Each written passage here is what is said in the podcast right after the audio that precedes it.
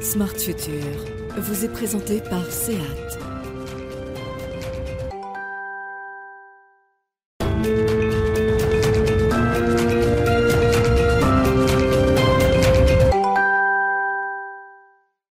Bonjour, bonjour à toutes et à tous. Euh, heureux de vous retrouver pour un nouveau numéro de Smart Future. Ici, on parle des mobilités de demain et de l'évolution de la place de la voiture dans nos villes d'ici 2035. Euh, Avec mon invité euh, Xavier Chardon, le président du directoire de Volkswagen Group France. On va beaucoup parler d'électrification dans cette émission tout à l'heure.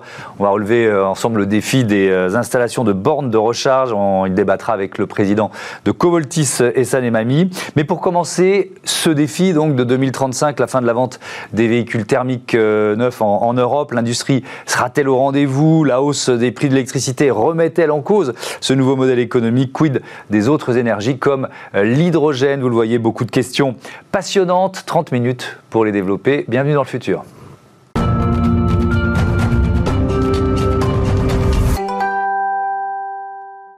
Et je vous présente mes invités euh, tout de suite. Euh, Xavier Chardon, bonjour, bienvenue. Bonjour, vous êtes le président du directoire de Volkswagen Group France. À vos côtés, Meïs Attal, bonjour, bienvenue. Bonjour. Euh, associé stratégie opération chez KPMG France.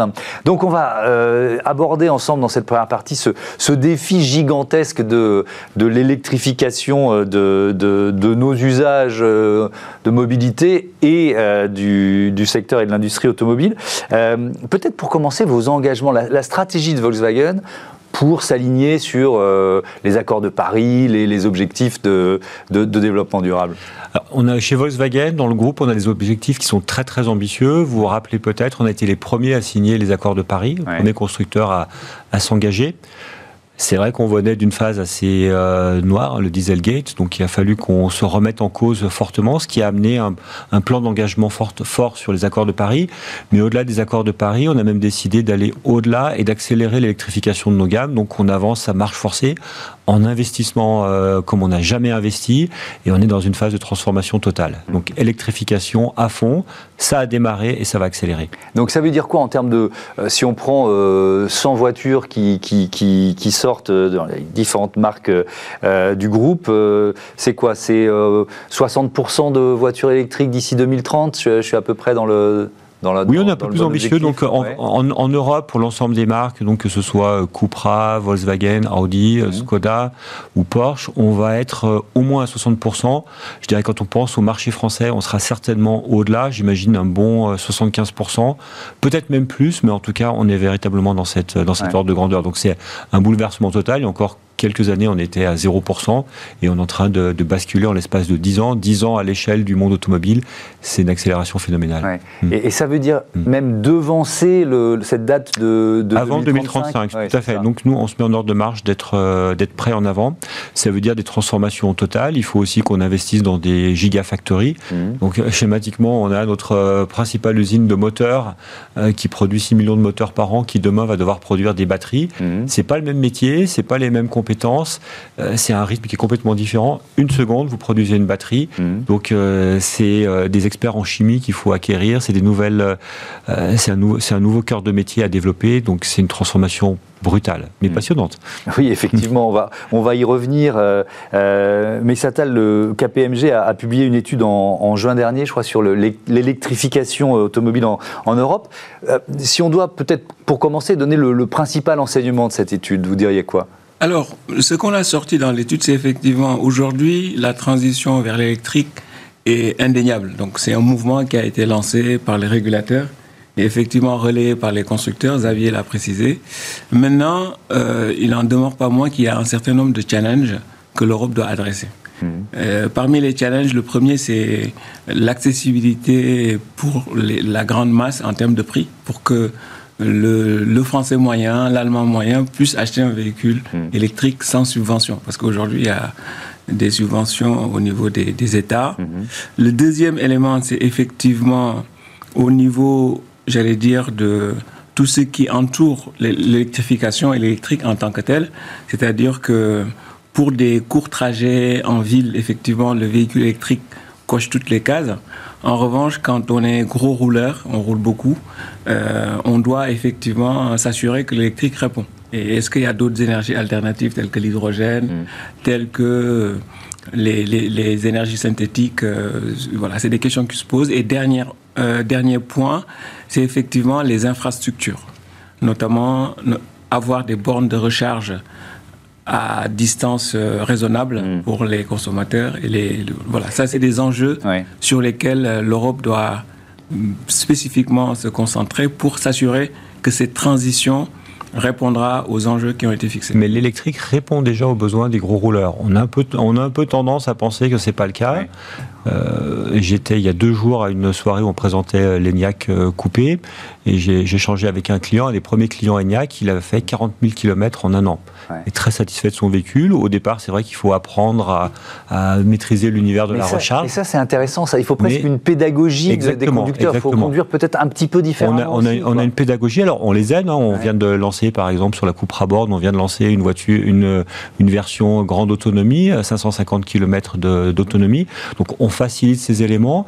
Et puis, on a, euh, je pense qu'on en parlera plus tard, des, euh, un univers de la recharge qui est en train de se structurer en France. On n'est pas encore où, euh, où il faut être mais ça avance et on voit que les personnes, elles, deviennent expertes et puis surtout on conduit complètement différemment. Hmm.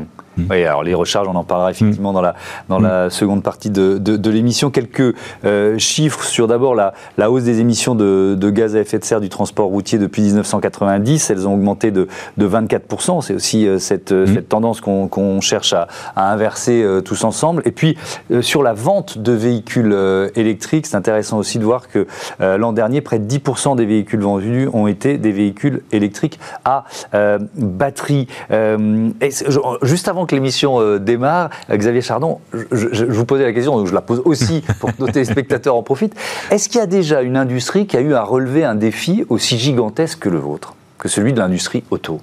Oui, il y a certainement eu dans le, dans le passé des, euh, des changements brutaux, mais en tout cas dans l'automobile, pour revenir à ce qui nous intéresse aujourd'hui, mmh. on va vivre dans les cinq années à venir une révolution comme on n'en a pas connu dans les 50 années précédentes. Moi, j'ai pas encore 50 années d'expérience dans l'automobile, j'ai 51 ans, mais j'en ai passé pratiquement 30 dans l'automobile. J'ai connu des phases, mais comme on connaît en ce moment, sincèrement, jamais. Pourquoi? Parce qu'on a le défi de l'électrification, on a le défi de la digitalisation qui arrive, on a celui de la conduite autonome qui va se greffer en même temps, celui des données, on a un client qui revient au centre euh, des débats. Nous, on va aussi changer nos modes de distribution pour pouvoir euh, l'accompagner. Donc, on est véritablement dans un changement très très fort. On a des nouveaux concurrents qui arrivent, qui ne sont pas uniquement des, euh, des, nouveaux concurrents qui, qui peuvent venir de Chine, des États-Unis, mhm. des nouveaux players qui vont arriver sur la batterie ou sur des éléments très très spécifiques de notre chaîne de valeur. Donc, un univers très très chahuté, mais on a un plan, on a une stratégie mhm. et on est confiant pour l'avenir. Mhm. mais Satal, est-ce que la, la, la hausse brutale du prix de, l'électricité euh, qu'on vit en ce moment, euh, est-ce qu'elle remet en cause ce modèle? Alors, remise en cause, non. Euh, ralentir et poser des questions, oui. Hmm. Donc effectivement, on a vu qu'au mois d'août, effectivement, le niveau des, ventes des véhicules essence a un peu remonté par rapport à l'électricité. Et donc très probablement, effectivement, le fait d'avoir des prix de l'électricité qui ont beaucoup augmenté, ça a un effet. En revanche, comme on l'a dit tout à l'heure, la tendance ne change pas. En revanche, ce qui est nécessaire euh, pour les pouvoirs publics, notamment, c'est accompagner ce mouvement-là. Euh, bon, il y a certains, j'allais dire, des, des mesures qui sont prises, telles que les boucliers et autres, mais l'accompagnement est important, à la fois euh, pour que le prix du véhicule soit abordable, parce qu'effectivement, il y a à la fois l'augmentation du prix de l'électricité, mais il y a aussi l'augmentation du prix en tant que tel. Le lithium, euh, avant la, crise qu'on connaît actuellement, a pris plus de, euh, de 50%, disons multiplié par 5 d'ailleurs, en termes de prix. Mmh. voilà, donc c'est quelque chose qui est quand même assez considérable. Hmm. Donc il y a ces enjeux de pouvoir euh, accompagner le consommateur, mais aussi sécuriser toute la chaîne d'approvisionnement. Alors justement, la double, question autour du prix hmm. euh, que, que, que, je vous pose. Hmm. D'abord, le, prix de l'électricité. Oui. Est-ce que, est que ça remet quand même un peu en cause le, modèle sur lequel toute l'industrie auto se, lance, ou pas d'ailleurs? Et puis ensuite, il y a le, prix des voitures à l'achat. Donc première question sur, le premier point, sur le prix de l'électricité. C'est vrai qu'il y a eu de, l'inflation, mais il y a de l'inflation aussi sur les autres, autres carburants. Alors, il, fluctue effectivement en fonction des, des aides de l'État, mais c'est relativement, un épiphénomène. L'électricité augmente, mais on a la chance en France de, de voir que l'électricité pour les particuliers, elle est quand même protégée par le bouclier fiscal, donc maximum 15%. Aujourd'hui, quand on regarde les, les, clients qui utilisent des véhicules électriques, à, à 80%, ils rechargent à domicile. Donc ils sont relativement peu impactés par mmh. cette inflation qu'on connaît dans, euh, dans l'industrie. Donc c'est le premier point. Et même si, euh, si on prenait l'hypothèse d'un doublement du, du, taux du kilowattheure, le business model de l'électrique par rapport à celui du, euh, du thermique reste positif. Hein, ce qu'on appelle le coût, euh, le coût à l'usage reste très, très avantageux. Donc on a, on a des éléments qui, euh, qui sont de toute façon très très porteurs pour, pour l'électrique, même en cas de hausse sensible. Ça, c'est ah. le premier point. Voilà. Et après, sur le, le, prix des voitures. Sur le prix des voitures. Alors aujourd'hui, c'est vrai qu'on est, je, te, je, te, rejoins, on n'est pas encore dans une phase de démocratisation complète, en tout cas pour le, le groupe Volkswagen. On a des produits aujourd'hui qui, à l'exception des de quelques IOP qui nous restent, euh, schématiquement démarrent au-delà des 40 000 euros. Mhm. C'est vrai que c'est cher, mais on est dans un démarrage. La cherté, elle est relativisée aujourd'hui par deux facteurs. Le premier, c'est les aides de, l'État, qui sont importantes et on les remercie. Le deuxième point, c'est qu'on a des valeurs résiduelles sur les véhicules électriques qui sont meilleures que celles des véhicules thermiques. Euh, si je prends l'exemple d'une coupe à bord, on est pratiquement à 60% de, de valeurs résiduelles à 3 ans. C'est beaucoup mieux que les, les, modèles thermiques équivalents. Et ça, c'est quelque chose de, de nouveau ça va s'amplifier parce qu'on est aussi capable, avec euh, les fonctions de, mise à distance euh, over the air, de mettre à jour les véhicules. Donc on a des véhicules qui vont évoluer et par définition euh, rester plus, plus actualisés, avoir une meilleure valeur de revente. Ça permet de gommer une partie de cet effet. Mm-hmm. Mais c'est pas tout. C'est pour ça qu'on s'engage. On a pris l'engagement en 2025 d'ouvrir une nouvelle usine euh, donc euh, en, en, Espagne, nouvelle plateforme pour développer des véhicules de petite taille.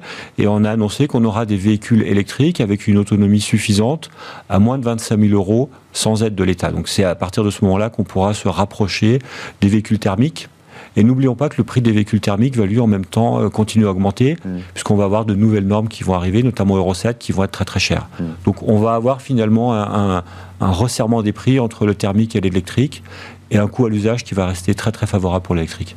Euh, mais Sato, le, la, question des autres euh, modes de motorisation, ce tout électrique 2035, est-ce qu'il n'y a pas un petit côté un peu pardon, mais un peu absurde, de, et puis comme radical, quoi. Vous voyez ce que je veux dire? Alors que, bon, bah, il y a, l'hydrogène, vous l'avez évoqué, il y a les carburants de synthèse. Enfin, peut-être la place pour d'autres, euh, d'autres modèles, quoi. Alors, tout à fait. Disons que c'est un sujet qui est encore sur la table euh, par le fait que, comme j'ai déjà dit, effectivement, les constructeurs jouent leur jeu. Parce qu'aujourd'hui, la situation, il y a à la fois les constructeurs, il y a le consommateur et il y a le régulateur. Hmm. Donc, en fonction euh, j'allais dire, de, du mouvement et des tendances, il faut effectivement une bonne coordination entre ces acteurs-là pour que l'équation puisse avoir un sens. Aujourd'hui, là, le régulateur, il a été, euh, oui, alors, plus qu'incitatif. Hein. Actuellement, on, on, assiste pour la première fois de l'histoire de l'automobile d'ailleurs, euh, un marché qui est défini par le régulateur, qui dit à 2035, vous faites voilà 100% de véhicules électriques. Un point intérêt. Alors maintenant, il y a le sujet est-ce que l'Europe se donne tous les moyens, notamment en termes d'autonomie sur la production de batteries. Donc aujourd'hui, sur la partie euh, lithium, on est à 6% en termes de production. Mmh. Bon, il y a des objectifs à 18%. Hein. Mmh. Xavier l'a dit, chaque constructeur met les moyens. Mais est-ce que ça va être suffisant? Est-ce que l'Europe sera autonome? C'est une question. La deuxième question, c'est effectivement euh, la possibilité de donner de la place à certaines énergies. Donc l'hydrogène est un candidat, clairement. Il y a effectivement les carburants synthétiques qui sont aussi des candidats. Euh, nous, ce que l'on dit, c'est que en fonction des modes d'usage, donc on a parlé des gros rouleurs, mmh. on a parlé aussi des poids lourds, d'accord? Il y a aussi ces, ces possibilités-là sur lesquelles les autres énergies hmm. peuvent être une opportunité pour l'Europe. Si on parle d'investissement, on peut, quand, on est un groupe aussi puissant que, Volkswagen, euh, on ne peut pas courir tous les lièvres à la fois? Est-ce que vous êtes obligé de dire, bon, de toute façon, l'Europe a dit ça, donc c'est l'électrique on, on... se concentre sur l'électrique. C'est vrai qu'il y, y, a la logique du euh, législateur qui nous incite à aller dans, cette, euh, dans cette voie. Dans le même temps, il faut regarder aussi le bilan de, production de l'hydrogène et, et, du, synthétique. Hmm. L'hydrogène, il faut quand même le savoir, ça coûte trois fois fois plus d'énergie à produire que l'électrique qu'on va avoir dans les batteries. Donc, sincèrement, effectivement, l'hydrogène, il peut être, il peut être intéressant pour des circuits fermés où on va avoir pour du poids lourd, des bus, ce genre de choses. Pensez que l'hydrogène est une solution d'avenir pour, pour baisser les émissions de, de, CO2. franchement, c'est un non-sens. Mm. Quand on regarde du puits à la roue, c'est un non-sens total. Donc euh, effectivement, peut-être que ce sont des, des énergies qu'on va développer, mais de manière ultra minoritaire, elles répondront pas aux engagements de, euh, de Paris 2050. Donc mm. là-dessus, il faut avoir un discours assez, assez transparent. Et sur les, les autres carburants Sur, les carburants de synthèse, euh, c'est à peu près la même chose. Il faut aussi le bilan, il est très très compliqué. Nous, on est en train de le développer avec Porsche. On a un partenariat au Chili parce qu'on a la possibilité mm. d'avoir de, de l'énergie verte, notamment avec de l'éolien. Il y a des vents donc du, du renouvelable. Mais là encore, on est sur des, prix au litre qui vont être très élevés. On est sur une énergie qui est euh, compliquée à produire. On va s'adresser à des niches et sincèrement, il ne faut pas compter là-dessus pour euh, tenir nos objectifs. Merci beaucoup, Meïs Attal. À, bientôt sur, euh, sur Bismarck. Gavier, vous restez avec moi. On va mmh. parler d'un autre enjeu, on l'a évoqué, mais très rapidement, celui des bornes de recharge.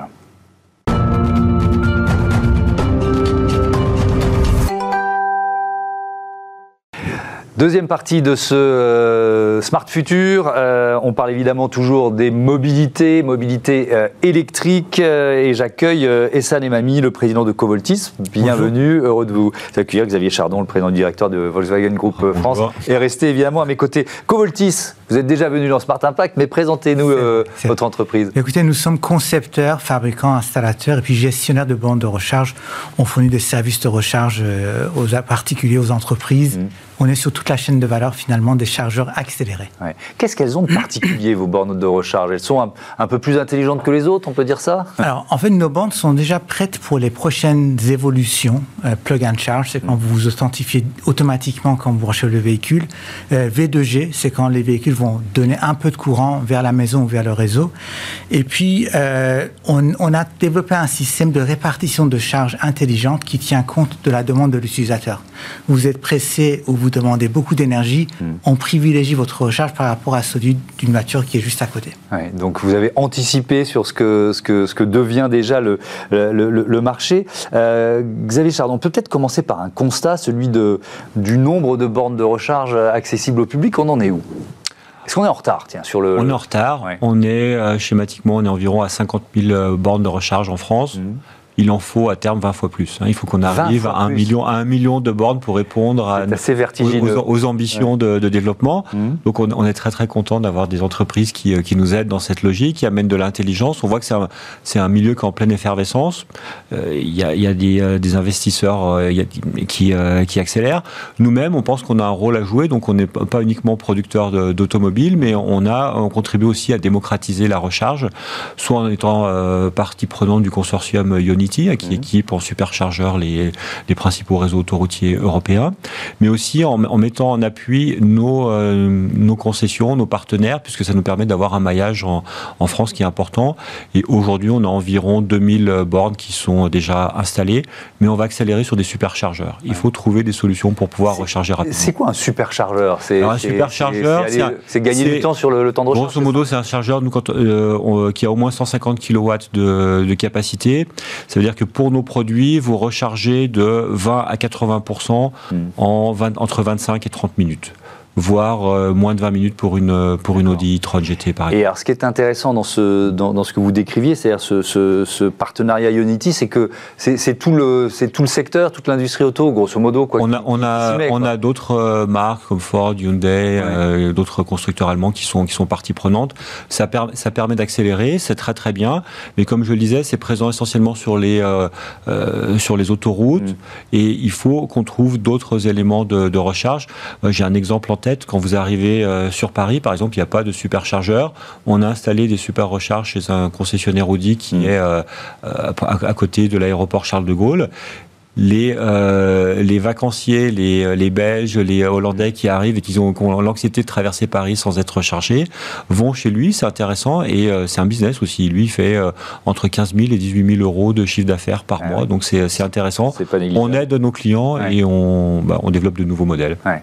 Euh, et Mamie, dans, dans, dans, cet objectif de démocratisation et de maillage, on va dire, plus important de, des bandes de recharge, vous avez signé un partenariat exclusif avec Ista. Ista, c'est un leader du. Euh, alors j'ai appris ça sous comptage d'eau et d'énergie dans les copropriétés, c'est ça? C'est absolument. C'est un groupe allemand à la base, mais qui sont numéro un en France, numéro un en Europe. Mhm. Et ils font ce que souvent les copropriétés n'ont pas voulu faire au départ, c'est mettre des compteurs qui sont interrogés à la distance pour euh, vous sous-compter l'eau. Donc, vous consommez l'eau, vous, mhm. n'allez pas payer pour le voisin. également des capteurs sur les radiateurs pour répartir la chaleur. Donc, ce sont des gens qui s'intéressaient au secteur des bandes de recharge, puisque c'est aussi un élément de gestion d'énergie dans les bâtiments. Et donc, cet accord nous permet de rentrer euh, par la grande porte dans le marché des copropriétés. Parce que ça représente combien de, milliers ou de dizaines de milliers d'immeubles euh, Alors, il, gère, il stagiaire quelques cent mille immeubles. Hmm. Donc, et donc, vous, ça vous ouvre la possibilité d'installer des bornes dans euh, une partie de ces 100 000 immeubles. C'est ça, c'est aussi clair que ça. Quoi. exactement ça. Et un immeuble, c'est une cinquantaine euh, de, de, de, copropriétés euh, en règle générale. Donc, avec l'avancée des véhicules électriques et le pourcentage de vente hmm. des véhicules, peu à peu, l'ensemble des places seront électrifiées.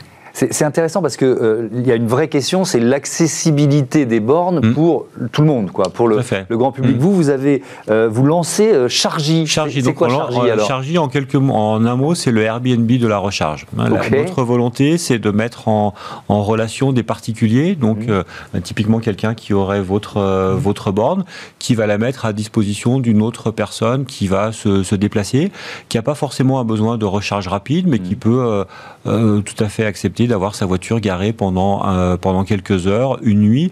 Et c'est la possibilité de mettre ces personnes en, contact via une application et surtout d'assurer de la facturation de manière très très simple. Donc nous, on est simplement, euh, on met, les, on met euh, ces, ces, populations en contact, on prend pas d'argent et, bah, et ce système s'autorégule à eux de voir quel prix ils veulent facturer en fonction des services proposés. il suffit de s'inscrire en fait. Il suffit de s'inscrire dans les deux dans les deux sens. Il suffit de s'inscrire pour proposer sa, sa, sa borne intelligente et il suffit de consulter pour pouvoir euh, recharger. Hmm. Donc très très simple d'utilisation. On est vraiment au cœur de, des enjeux de l'infrastructure. C'est vraiment une hmm. infrastructure collective qu'il faut inventer? En fait, dans, dans, un immeuble, euh, le parking en général, vous, hmm. vous connaissez, c'est quelque chose de, de, pas très envieux, mais ce qu'on doit faire, c'est d'installer des, câbles d'installation, de, de desserte, qui soient installés pour 20-30 ans. On ne va pas démonter les câbles, les bandes peuvent changer au bout de 5-6 ans, 7 ans, mais le câblage doit rester là. Donc il faut penser le câble dans les parkings dès maintenant pour se préparer pour le futur, mettre du, des câbles triphasés pour être capable d'apporter un peu plus de puissance, puisque quand vous chargez chez vous, vous souhaitez charger l'ensemble de la partie du véhicule, même si ce n'est pas des grosses puissances, hmm. pendant les heures creuses. Si vous n'avez pas un minimum de puissance disponible sur la borne, vous allez dépasser les 6, 7, 8 heures d'heures creuses, donc vous allez charger finalement beaucoup, hmm. pour un peu plus d'argent. Hmm. L'objectif, c'est vraiment de permettre à l'utilisateur de récupérer le plus tôt possible ce qu'il a dépensé en plus lors de l'achat du véhicule électrique. Ouais. Euh, je voudrais qu'on parle des batteries, parce que c'est quand même un enjeu, un, mmh. enjeu majeur de, cette électrification euh, massive de notre mobilité. Xavier euh, Chardon, vous avez créé des centres de réparation des, batteries. Je crois qu'il y en a déjà une vingtaine. Exactement. On vient d'ouvrir le 20e en France. L'objectif, c'est d'être à 32 d'ici la, fin de l'année, voire davantage ensuite. Mmh. Pourquoi, Pourquoi bah, vous faites vous-même? Pourquoi vous n'êtes pas allé chercher un sous-traitant pour faire bah, ça? parce, qu'on, parce que ça fait partie de, du service qu'on donne à nos clients. On mmh. connaît nos véhicules, on les construit, donc on imagine que c'est aussi à nous de les, de les entretenir, de les réparer. Et puis et aussi et surtout, ça nous permet de garder un contact avec le véhicule, de s'assurer que la batterie sera à terme recyclée. C'est très très important pour l'environnement bien évidemment, mais aussi pour récupérer des matériaux qui sont chers. Oui, parce qu'on parle de métaux mm. rares et de matériaux euh, qui, qui, sont chers. Euh, l'autonomie des batteries, on l'a évoqué dans la, dans la première partie de l'émission, mm. mais je voudrais vous entendre là-dessus. Euh, en, termes de progrès, on, on, était où il y a, je sais pas, 5 ans On est où aujourd'hui On sera où dans 5 ans? Enfin, si on essaye de ah, schématiser un peu. On va pas, va pas dire qu'on va, augmenter la puissance tous les 5 ans. On n'est pas encore dans le monde du, de, l'ordinateur, mais on, on s'améliore fortement. On va passer sur des batteries, des batteries solides. Donc, on, on va dire, en termes d'autonomie, je suis pas sûr qu'on gagne énormément parce que au bout d'un moment, il y a une équation qui est assez simple en termes de, de coût, de masse et d'efficience. Mmh. On va dire, on va assez, assez rapidement avoir des véhicules où on aura 700 km d'autonomie. Et la logique, c'est qu'on soit capable de proposer des batteries où le, on va dire, le coût du kilowattheure soit divisé par deux. Hein, toujours dans cette logique de démocratiser les, euh, les, véhicules. Ouais, et, et, des batteries un peu moins euh, un peu, pas énergivores, mais plus compactes, oui, plus compactes, plus compactes et moins, moins énergivores. Moins de et, on travaille aussi sur de la substitution de matériaux précieux. Effectivement, mm. on, l'a évoqué précédemment. Il, y a une il, y a une inflation qui est forte. Il faut qu'on trouve des matériaux de substitution pour être moins dépendant de, euh, de matériaux rares. Tout à fait. Euh, cet enjeu là de, l'autonomie, c'est une lapalissade, mais il faut, il faut le dire quoi. Le, le développement du véhicule électrique euh, repose là-dessus. Même si vous nous l'avez dit, on a, on a déjà bien progressé. En fait, c'est que 700 km, par exemple, le jour où on l'aura atteint, hmm. on peut imaginer faire un trajet d'une journée sans s'arrêter. Et c'est là où finalement le stress de faire des longues distances en véhicule électrique va disparaître. Aujourd'hui, c'est vrai qu'on peut faire beaucoup de distances s'arrêter, sauf que si on fait le même trajet pendant des grands départs en vacances, il n'y a déjà pas la place pour s'arrêter pour un petit arrêt technique. Mm. Imaginez pour mettre de, de dans sa voiture. Donc, des véhicules avec beaucoup d'autonomie permettront de recharger avant de partir, éventuellement de recharger sur la route, mais pas toujours, mais mm. surtout de recharger à l'arrivée. Ce qui fait que vous pouvez aussi bénéficier des tarifs plus intéressants, parce que les superchargeurs sont très très bien, mm. il faut les avoir, sauf que l'infrastructure est tellement coûteuse que le kilowattheure coûte plus cher.